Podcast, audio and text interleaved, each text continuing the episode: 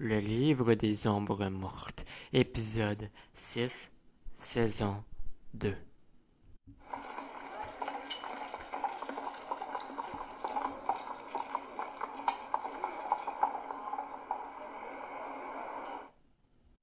Au cachot, sans dire un mot, Mélandaï paye une grande somme au geôlier pour faire sortir Darko de cet enfer, car, ne sachant pourquoi, elle savait qu'il n'y était pour rien.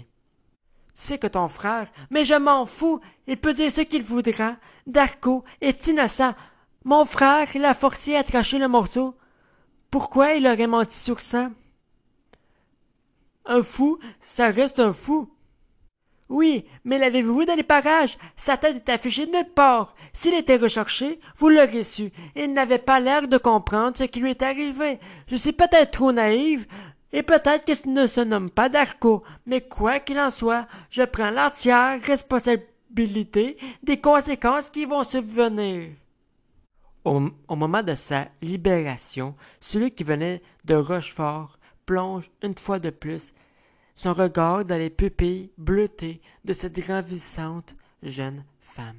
Pourquoi, pourquoi m'avoir libéré? Je sais faire la différence entre la justice et l'injustice. Mon frère, malgré sa gentillesse et qui a toujours pris soin de, de mes besoins, n'est pas capable de voir cette différence. Tout ce qu'il veut, c'est la paix. Ce qui est parfaitement correct et je suis de son avis. Mais, tu vois, je sais que tu n'as rien de méchant au fond de toi. Dis-moi, as-tu déjà lu le livre des ombres mortes? Qu'est-ce que c'est? Je ne l'ai jamais lu, mais on raconte plein de choses, pas tout le temps joyeuses. Au fil du temps qui passe, ce qu'il se passe là-haut, des phrases s'écrivent automatiquement à travers les lignes de ce bouquin. Sortant de la prison, Milandai croise son frère. Son regard croise ceux de Darko. Croyant qu'il allait le frapper, il recule en s'excusant, même au point de s'agenouiller face au roi. Vous pouvez me tuer si cela vous chante. Ha! Ha! Relève-toi, mon garçon. Je ne suis pas vraiment fier de ce que ma sœur a fait à mon absence, mais c'est à moi de présenter mes excuses. Pardon? J'ai vu de mes propres yeux le livre des ombres mortes. Et ne t'inquiète pas, je n'ai rien fait à ce pauvre gamin. J'ai même accepté de lui laisser ce bouquin qu'on a longtemps cherché. Cela me paraît plutôt fou, mais tu vois, je te crois maintenant. Au fait, montre-moi cette jolie bague. Ne comprenant pourquoi, il lui dépose dans sa paume de main. Mon garçon. Tout en parlant, il mit le précieux bijou dans la poche de sa veste. Je vais accepter que tu puisses te marier avec ma sœur. Est-ce que cela te plairait? Darko admire la beauté de cette femme et il l'accepte volontiers. Et toi, Mélandaï? J'accepte, frère.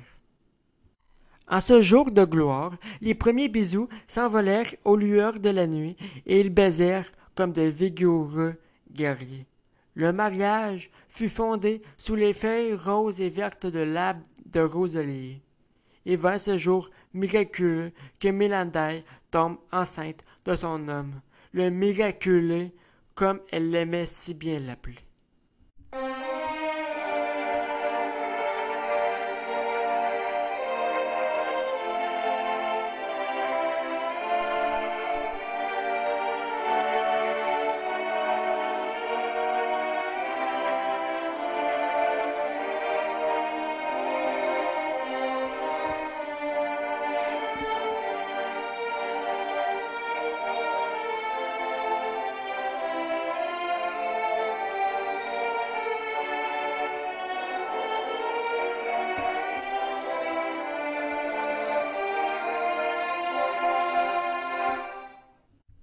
5 Oaro 1233.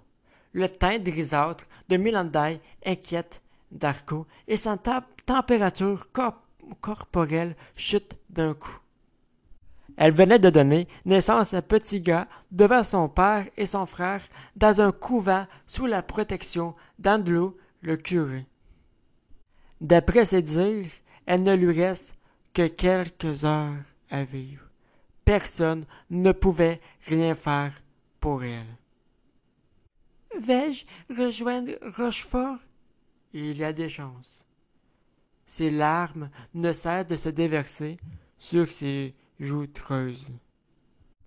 La mort l'effraie, mais tel est le destin que la vie lui offre. Ah, que la vie pouvait être salement cruelle.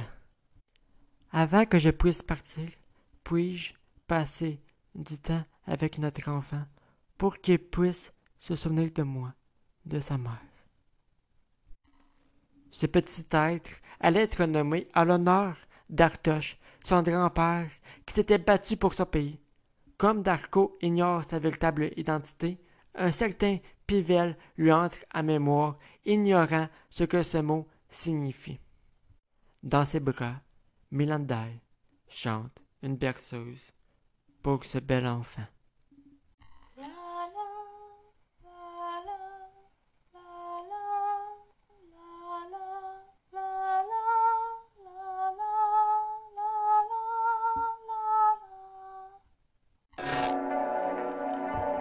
À l'extérieur, Lucas invite Darko à fumer une pipe dans sa maison. Il accepte en souriant. À une table, Lucas ne pouvait cesser de pleurer à chaudes larmes. Je suis désolé de mon état. C'est normal. Tu sais, elle était tout pour moi. Je t'apprécie, Darko. Au fait, les pipes se trouvent dans ma commode de ma chambre. Je vais chercher cela tout de suite. Toujours à sanglots, Lucas trouve étrange que Darko ne soit toujours pas revenu après des minutes et des minutes. Ils sont dans ma commode! Deuxième tiroir, en bas à gauche. Toujours pas de réponse. Tu es là? Rien.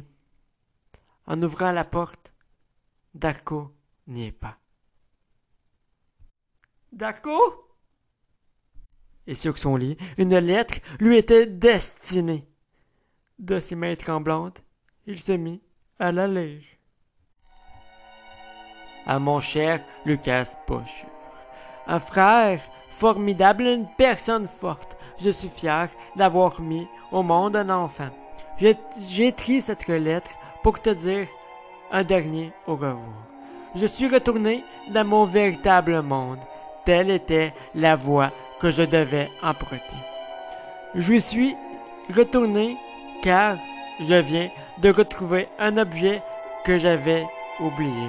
Avant de t'effondrer et de me traiter de tous les noms possibles, laisse-moi te présenter mes sincères excuses et surtout mes condoléances. Je suis venu ici pour découvrir une vie nouvelle. J'ai appris ce qu'était l'amour et un nouveau-né à mon sang, en lui.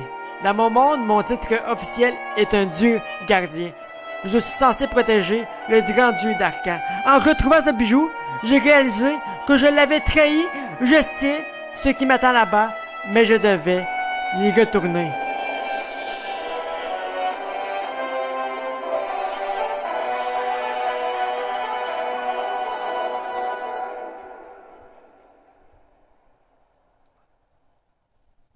Et pour finir, en apercevant la bague dans ton tiroir, j'ai ressenti énormément de compassion pour lui. J'ai trahi les miens. Je ne sais même pas pourquoi j'ai fait cela. Terravia n'est pas mon monde.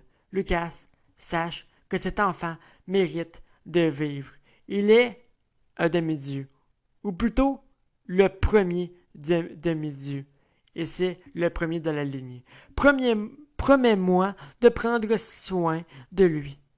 Mon nom est Darko, et je suis profondément désolé. Déposant du bois dans une cheminée, il l'allume à l'aide de deux roches, puis dépose la feuille qui brûle sur le regard ravageur du roi de Saint-Valais. Toi, sale fumier! Empoignant l'une des chaises, il le pulvérise sur le mur. Puis la porte de sa maison s'ouvre d'un coup et le curé Andelo ainsi que son père lui annonce que sa sœur est décédée.